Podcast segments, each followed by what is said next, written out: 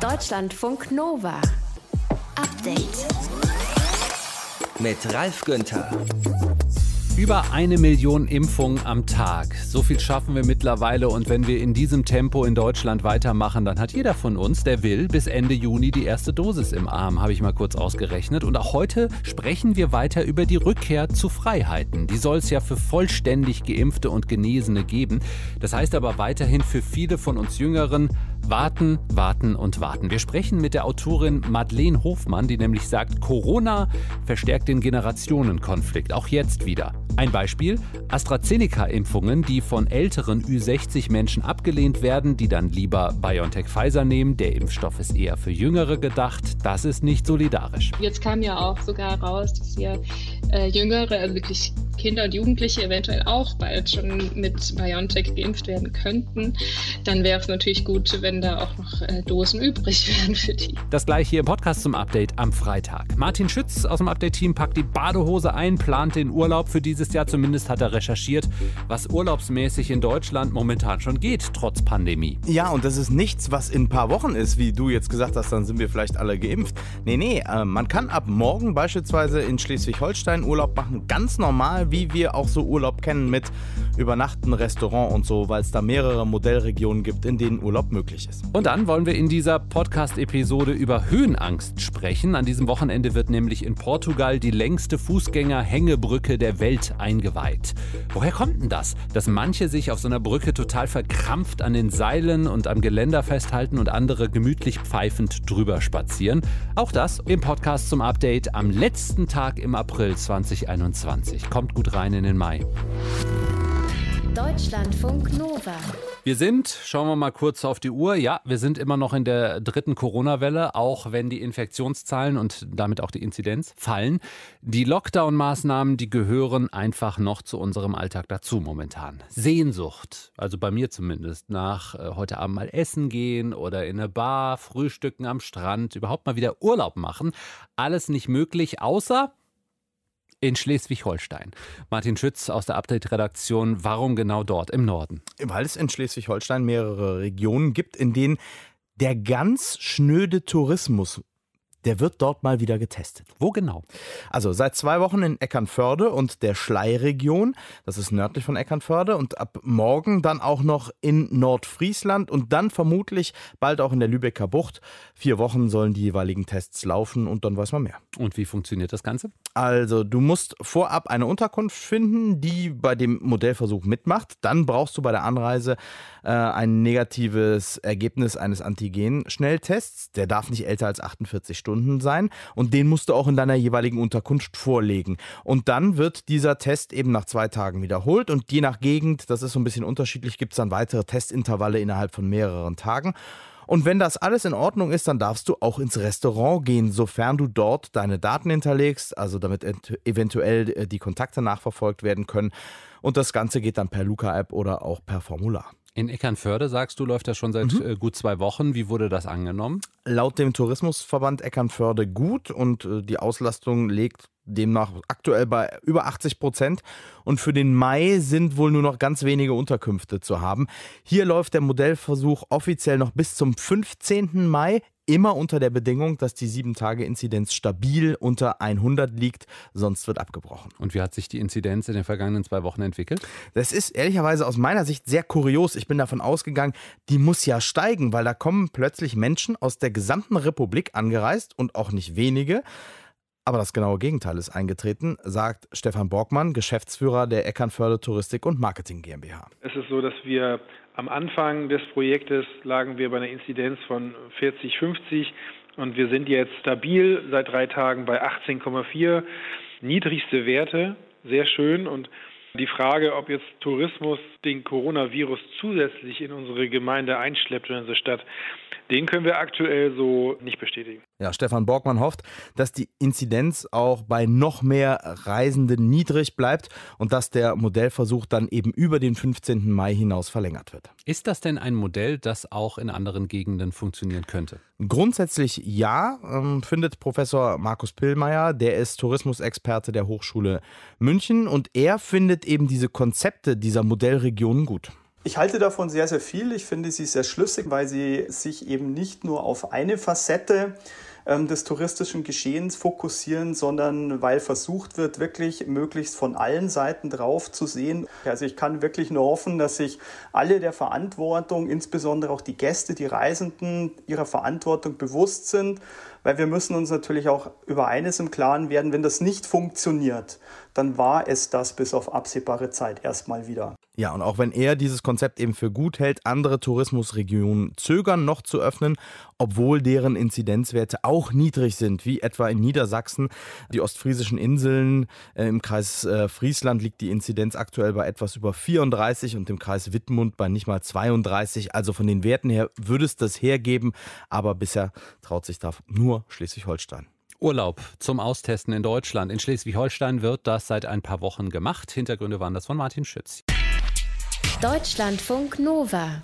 Update. Die Woche geht zu Ende weiterhin mit der Frage, sollen die Corona-Regeln für Geimpfte gelockert werden? Profitieren würden ja davon erstmal ältere Menschen bei uns im Land, denn die sind ja zuerst geimpft worden, haben mittlerweile oft sogar schon den vollen Impfschutz, also zwei Dosen im Arm. Corona verstärkt den Generationenkonflikt. Das sagt die Journalistin und Autorin Madeleine Hofmann und die These, die wollen wir in die Diskussion zum Ende der Woche mit einschließen. Hallo Madeleine. Hallo Ralf. Konflikt alt gegen jung. Warum wird der aus deiner Sicht in dieser Pandemie verstärkt? Also da müssen wir natürlich viele, viele Faktoren angucken, aber das Krisenmanagement in dieser Krise, in dieser Pandemie, äh, das benachteiligt natürlich schon vor allem junge Menschen. Und junge Menschen mussten jetzt einfach wahnsinnig viel zurückstecken in allen Bereichen, sei es die ganz Kleinen mit den am Anfang mit den äh, gesperrten Spielplätzen und Kitas und Schulen, aber auch die Studenten, die nicht in die Uni gehen können. Ähm, junge Leute sind betroffen von den Schließungen natürlich von Cafés, wo sie oft vielleicht auch arbeiten, neben Studium und so weiter. Sie dürfen sich nicht sehen, was in jungen Jahren natürlich viel schlimmer ist noch, als wenn man irgendwie ein bisschen älter dann schon ist. Also die mussten einfach wahnsinnig äh, viel zurückstecken. Aber jetzt ist ja logisch, dass die, die zuerst geimpft werden, dann auch die ersten sein können, die Erleichterungen bekommen. Äh, was könnten denn Alternativen dazu sein?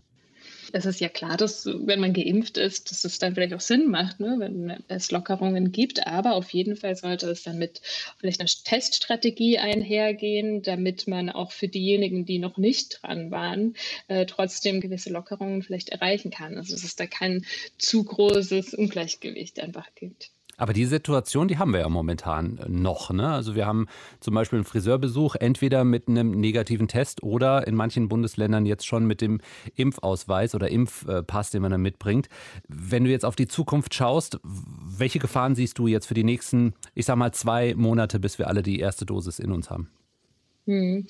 Ich glaube, die größte Gefahr ist einfach dieses Chaos, dass, dass, man einfach gar keinen Überblick mehr hat. Hm. Und äh, ja, ich sehe erstmal nichts Schlimmes darin, dass jetzt jemand, der geimpft ist, beim Friseur keinen Test mehr vorzeigen muss. Also wenn ich trotzdem die Möglichkeit habe, als nicht geimpfte Person zum Friseur zu gehen, dann entsteht ja nicht wirklich ein Nachteil in dem Sinne. Ne? Und es wäre natürlich auch Quatsch, wenn jetzt äh, drei doppelt geimpfte Menschen sich nicht sehen sollen können. Aber wo es problematisch werden würde, wäre natürlich, wenn es jetzt auf einmal hieße, okay, die Leute, die geimpft sind, die dürfen jetzt wieder ins Café gehen mhm. oder ins, ins Theater und so weiter und alle anderen dürfen es nicht. Ähm, das fände ich dann schon schwierig, wenn man nicht allen anderen schon auch ein Impfangebot, wie man es ja nennt, machen könnte. Also wenn man nicht die Wahl hat, mhm. wirklich ähm, geimpft zu sein, dann finde ich es schwierig, wenn man sagt, okay, die einen dürfen jetzt wieder alles und die anderen eben nicht. Du hast uns gesagt, äh, dein Eindruck ist, die Solidarität innerhalb der Gesellschaft, die lässt auch seit einiger Zeit etwas nach. Woran machst du das fest? Merkst du das im Alltag?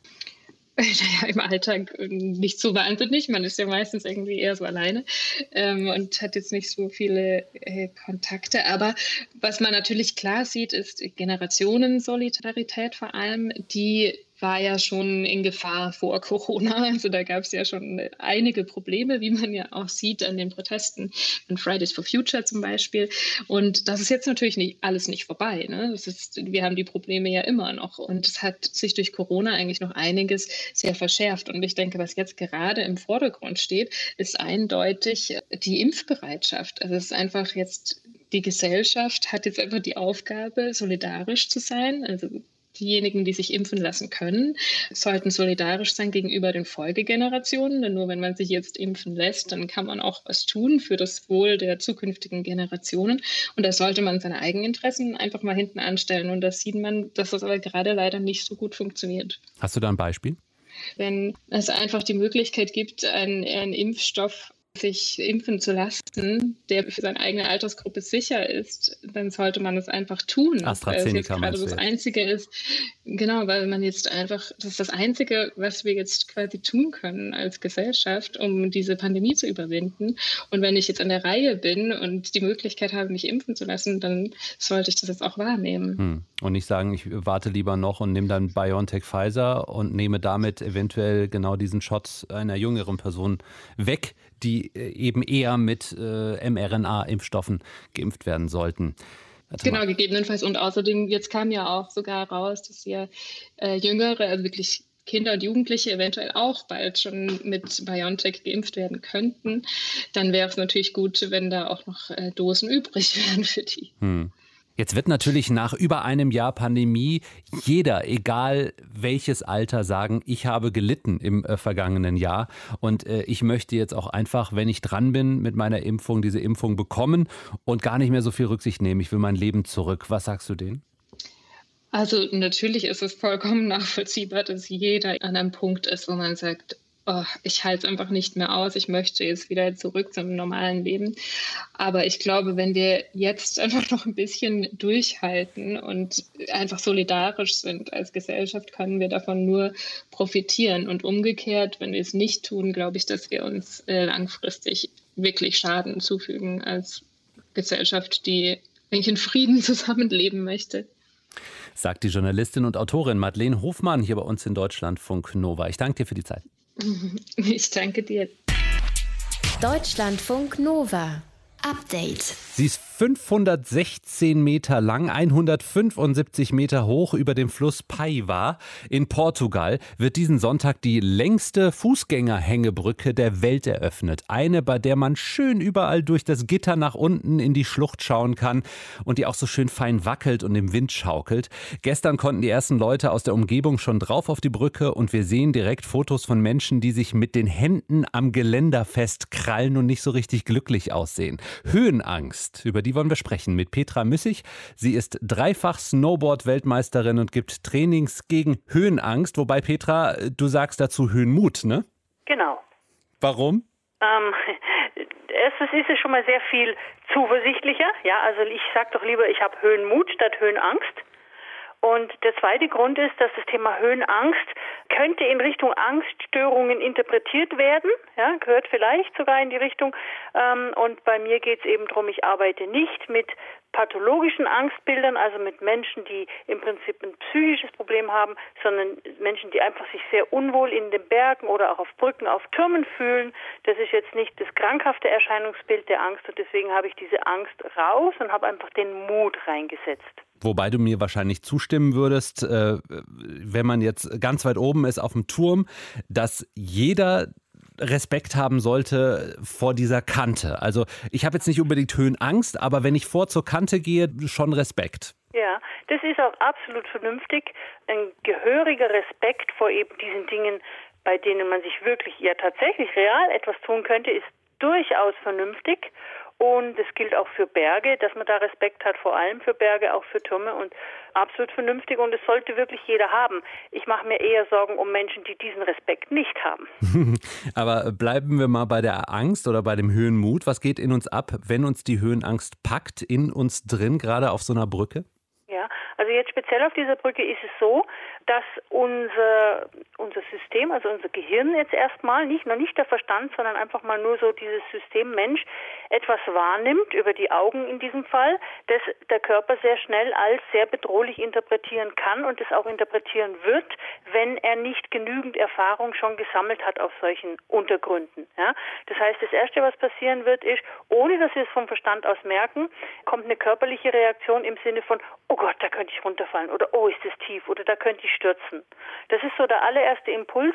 Menschen, die Höhe oder in diesem Fall einfach Tiefblicke gewohnt sind, die öfters mal solche Herausforderungen machen, die auch problemlos auf andere Elemente dieser vergleichbare Art gehen, die schon so ein bisschen eine Gewohnheit haben, schon die Erfahrung gemacht haben, dass es nicht so schlimm ist, wie es tatsächlich sein könnte, wenn man stürzt, die haben dieses Phänomen nicht, die haben hoffentlich dann den gesunden Respekt, aber es gibt einfach auch Menschen, wo die Erfahrung fehlt mit dieser Form von Ausgesetztheit oder sie haben schlechte Erfahrungen gemacht und da reagiert der Organismus dann sehr, sehr schnell mit dem Thema Angst. Es kann sehr schnell auch bis hin zur Panik gehen.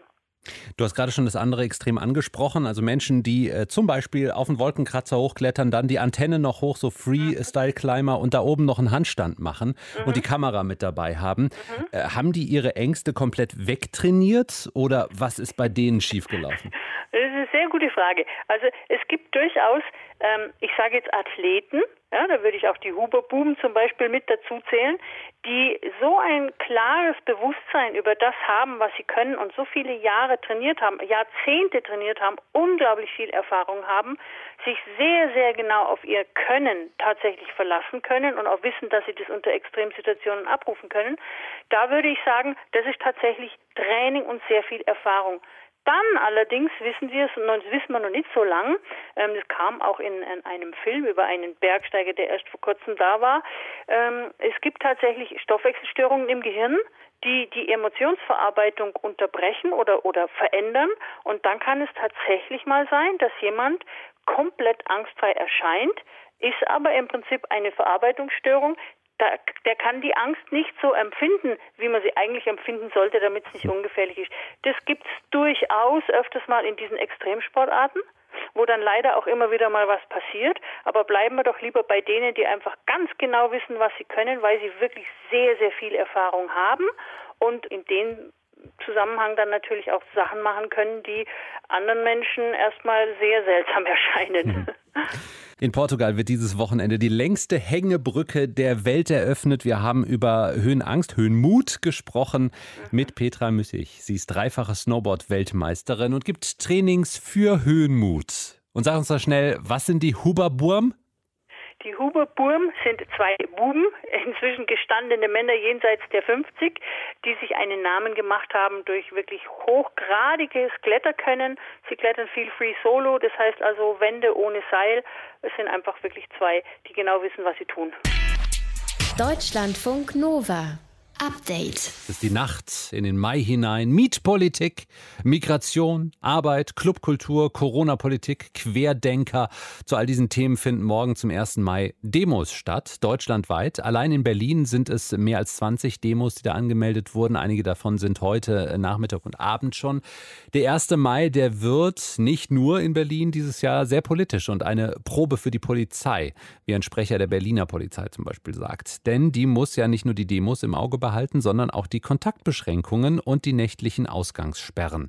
Unser Korrespondent in Berlin ist Manfred Götzke. Manfred, äh, du warst vor der Sendung schon bei einer Demo im Wedding. Worum ging es da? Ja, da ging es unter anderem um faire Mieten in Berlin, um Enteignungen von Großkonzernen und vor allem um Immobilienfirmen. Ja, und die Organisatoren, die haben die Demo von der Krise zur Enteignung genannt äh, und haben auch ähm, ganz konkrete Forderungen. Das Ziel der Demo ist eine soziale und demokratische Lösung der Krise. Ganz konkret heißt das eine Vergesellschaftung essentieller Bereiche wie Wohnen, ähm, Gesundheit und Erziehung. Und dafür fordern wir eine bedürfnisorientierte statt eine ähm, profitorientierte Wirtschaft. Wir sehen, die Ungleichheit verschärft sich, allen Leuten geht's scheiße. Und ein paar Millionäre verdienen noch mehr Millionen. Und dagegen sind wir halt heute hier. Ja, und diese Demo am Vorabend des 1. Mai im Wedding, die äh, ist schon seit ein paar Jahren eine Demo gegen Gentrifizierung für bezahlbares Wohnen. Und dieses Thema ist, hat hier in Berlin nochmal Fahrt aufgenommen seit zwei Wochen. Da hat ja das Bundesverfassungsgericht den Mietendeckel in Berlin gekippt und gesagt, das Land Berlin hätte die Mieten gar nicht begrenzen dürfen, weil keine Kompetenz dafür. Ja, und das hat heute auch einige Demonstranten so richtig wütend gemacht. Das fand ich äh, vollkommen inakzeptabel vom Bundesverfassungsgericht. Und dass sie einfach äh, für das Recht der Menschen mit Geld eingetreten sind. Und es wird ja ein Problem, dass einfach mehr Leute auch wahrscheinlich zwangsgeräumt werden. Bei abnehmenden Löhnen, Kurzarbeitergeld, die LeiharbeiterInnen sind ja schon entlassen. Äh, das ist äh, wirklich eine unglaubliche Schweinerei. Ja, und das geht einigen so, mit denen ich heute gesprochen habe. Ich kann mir auch vorstellen, dass morgen viele Leute auf die Straße gehen, die mit dem Autonom, mit dem schwarzen Block so gar nichts zu tun haben, die aber einfach wütend sind wegen der Wohnungspolitik und auch wegen dieser Entscheidung des Bundesverfassungsgerichts.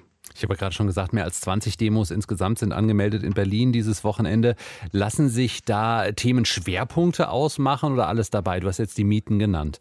Ja, das große Thema oder der Rahmen ist äh, auf jeden Fall die soziale Spaltung äh, durch die Corona-Krise, die ja nochmal zugenommen hat, die steigende Ungleichheit und eben ganz klar Thema Wohnen. Morgen Mittag gibt es zum Beispiel eine autonome Fahrradfahrt in den Grunewald, äh, wo ja viele ähm, Villenbesitzer leben und äh, da wollen die Autonomen den Villenbesitzern das Thema Enteignung, wie sie sagen, humoristisch näher bringen. Auch bei der großen äh, linksradikalen 1. Mai-Demo morgen Abend geht es um die soziale Spaltung, unbezahlbares Wohnen, um Themen wie Rassismus, Diskriminierung, Racial Profiling. Ja, und diese politischen Forderungen, die sollen diesmal auch wirklich im Vordergrund stehen. Das ist Konsens unter den Organisatoren der Demos. Weniger, ich sag mal, dieses Katz-und-Maus-Spiel mit der Polizei, das es sonst ja auch immer gibt beim 1. Mai. Also das soll es morgen gar nicht geben. Also es geht eher um die Politik, um die politischen Forderungen. Aber auch eine Querdenken-Demo wird es geben. In der Vergangenheit ist es da schon mal häufiger zu Konflikten, zu Ausschreitungen gekommen. Rechnet die Polizei äh, diesmal damit? Ja, die ist zumindest darauf vorbereitet. Die Polizei will offenbar auch nicht wie in der Vergangenheit die Querdenker einfach ohne Abstand, ohne Maske einfach demonstrieren, laufen lassen. Da gab es ja auch immer sehr viel Kritik, dass man bei linken Demos hart durchgreift, bei den Querdenkern weniger. Das soll morgen anders werden. Und falls die Corona-Regeln da nicht eingehalten werden, will die Polizei ja die Demo auch direkt auflösen. Also das war zumindest das, was die Polizeipräsidentin heute Morgen gesagt hat. Ob es dazu kommt, das wissen wir dann morgen Nachmittag bei der Querdenker-Demo selbst. Und ist die Polizei gut vorbereitet? Dein Eindruck auf dieses Wochenende? Ja, schwer zu sagen. Also es ist definitiv kein einfacher Einsatz morgen. Also es gibt ja an allen möglichen Orten in der Stadt teilweise große Demos, dann diese Querdenker-Demo. Ja, und dann gibt's ja auch noch sowas, das ist ja auch schon gesagt, wie die Ausgangssperre ab 22 Uhr. Für Demos gilt die ja nicht, aber sobald eine Demonstration, eine Versammlung zu Ende ist, müssen die Leute ja nach Hause. Und da hat die Polizeipräsidentin auch schon gesagt, hm, dürfte schwierig werden, das dann alles durchzusetzen, zumal man relativ wenige Einsatzkräfte hat, 5000 Polizisten. Denn anders als in anderen Jahren konnten die Berliner jetzt nicht so viele Einsatzkräfte aus anderen Bundesländern anfordern. Denn in einigen Städten sind eben auch große Demos angekündigt, unter anderem eben auch von der Querdenkerszene. Also ein einfacher Einsatz wäre das morgen jedenfalls nicht. 1. Mai-Demos, vor allem in Berlin. Infos waren das aus der Hauptstadt von Deutschlandfunk Nova-Korrespondent Manfred Kötzke. Ich danke dir. Deutschlandfunk Nova. Update. Es erinnert an das Unglück bei der Love Parade in Duisburg vor zehn Jahren. In Israel, da hat es bei einem religiösen Festival in der Nacht eine Massenpanik gegeben. Mindestens 45 Menschen sind dabei ums Leben gekommen, darunter auch Jugendliche und Kinder. Und jetzt fragt sich das ganze Land, äh, wieso ist das passiert? Darüber spreche ich mit Ann Sandmeier aus den Deutschlandfunk Nova Nachrichten an. Also erstmal von vorne, was genau war das für ein Fest, bei dem es zu diesem Unglück, Unglück gekommen ist? Ja, gefeiert wurde das Lackbauer Meerfest. Das ist eins der größten religiösen Feste dieser Welt. Einmal im Jahr treffen sich dafür vor allem streng religiöse Juden am Berg Meron, der ist im Norden von Israel, in der Nähe vom Libanon.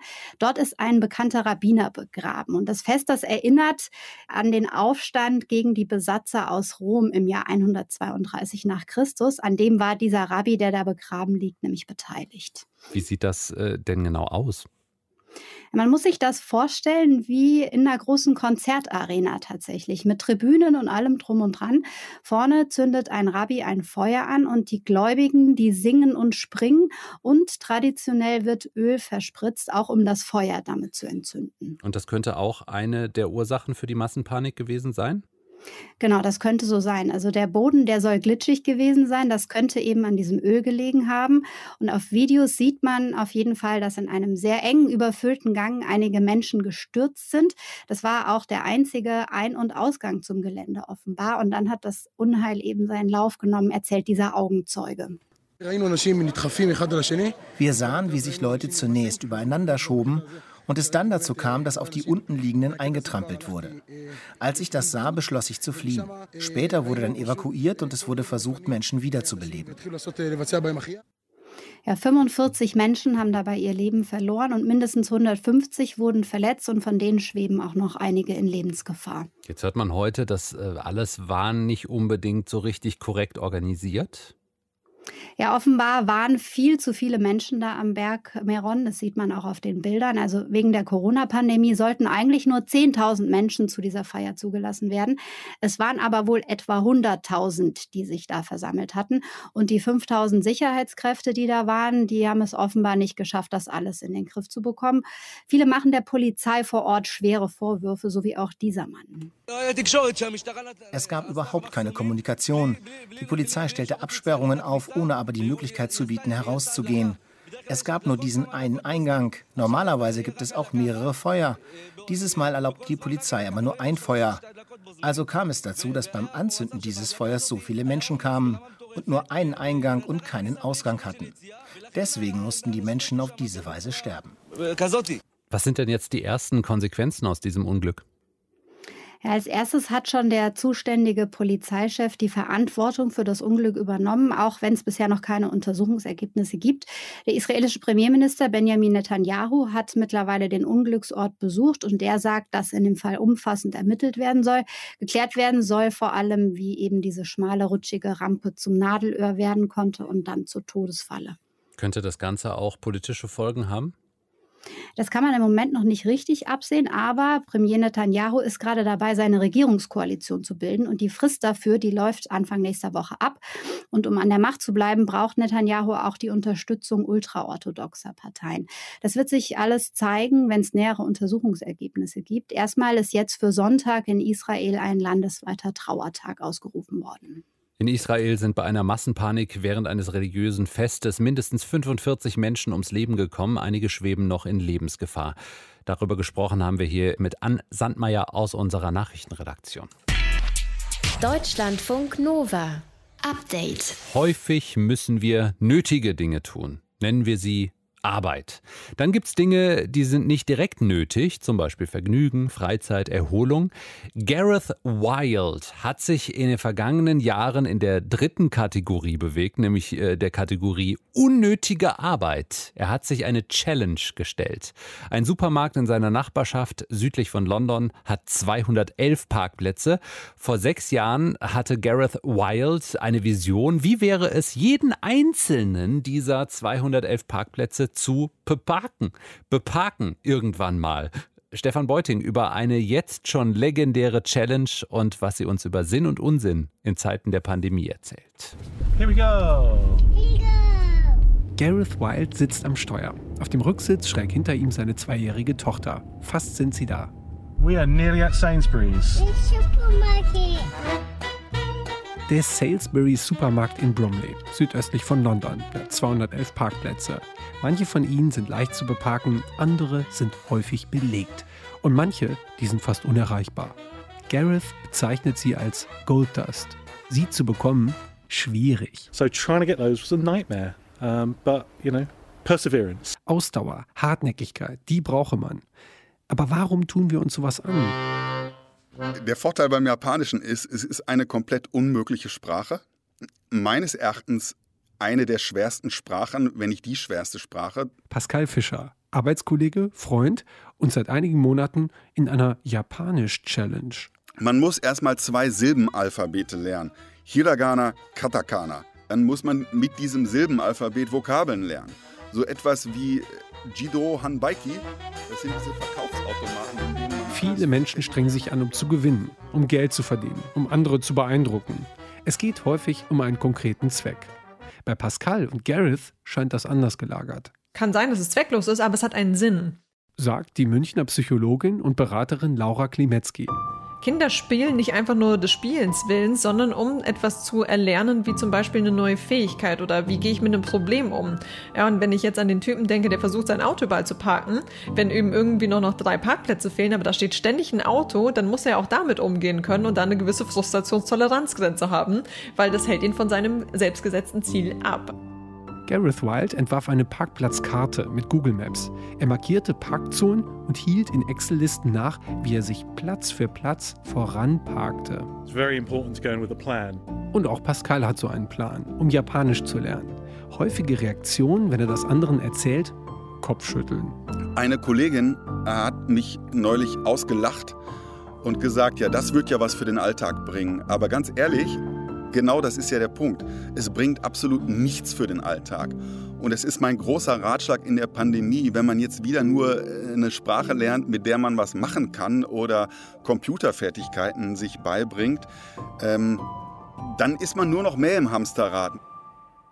Eine Challenge genügt sich selbst. Sie muss nicht wegen oder für etwas anderes erfüllt werden. Das heißt aber nicht, dass sie nicht andere Dinge in Gang bringt. Am Ende des Tages kommt ganz viel von dem, wo wir am Anfang noch nicht sicher sind, ist das jetzt absolut sinnvoll, auf eine gute Art und Weise zurück. Und später sagen dann alle und vor allem die, die erstmal kritisiert haben, ah, das wäre total sinnvoll, dass du das dann gemacht hast. Das ist dann der Rückschaufehler, der dann kommt. Habe ich ja schon immer gewusst, dass das gut ist, dass du Japanisch gelernt hast, weil nur so bist du zu dieser einen Firma gekommen, zu dem einen Job gekommen, wo es tatsächlich ein Prerequisite ist, dass man Japanisch kann. Tada! Wer vermeintlich unnütze Challenges annimmt, der weiß vielleicht nicht direkt inwiefern, wohl aber, dass sie nicht unnütz sind. Wenn es eine spielerische Form hat, ja, dann sorgt es dafür, dass wir sowas wie Frustrationstoleranz einfach üben, ja, dass wir sowas wie kreative Problemlöseprozesse generieren und dass wir auch merken, okay, wir üben uns in Geduld, wir üben uns in neuen Fähigkeiten. Das hat super, super viele Vorteile, wenn man sowas macht. Und das Beste daran, diese Dinge inspirieren, sie verbinden uns mit anderen. Gareth ist überwältigt von der Social Media Response. Pascal kann die Japanischkenntnisse nutzen, wenn er mit seinen Kindern Manga schaut. Wenn jemand einfach sagt, Oki des, dann verstehe ich, ah, der sagt gerade, das da ist groß. Ne? Oder Tsugoi des, ne? Dann sagt jemand so, das ist doch wohl der Wahnsinn. Finde ich geil. und ich fühle mich für einen Moment verbunden mit Gareth und Pascal. Denn meine Challenge, wenn du so willst, die heißt Lerne Kletzmer spielen auf dem Akkordeon. Noten lesen, das war nie meins. Musikalisch bin ich so semi. In einer Band spielen, das werde ich wohl nie. Aber hey, der Versuch ist der Zweck, ist das Ziel. Deutschlandfunk Nova. Update. Montag bis Freitag, immer zwischen 18 und 20 Uhr. Mehr auf deutschlandfunknova.de.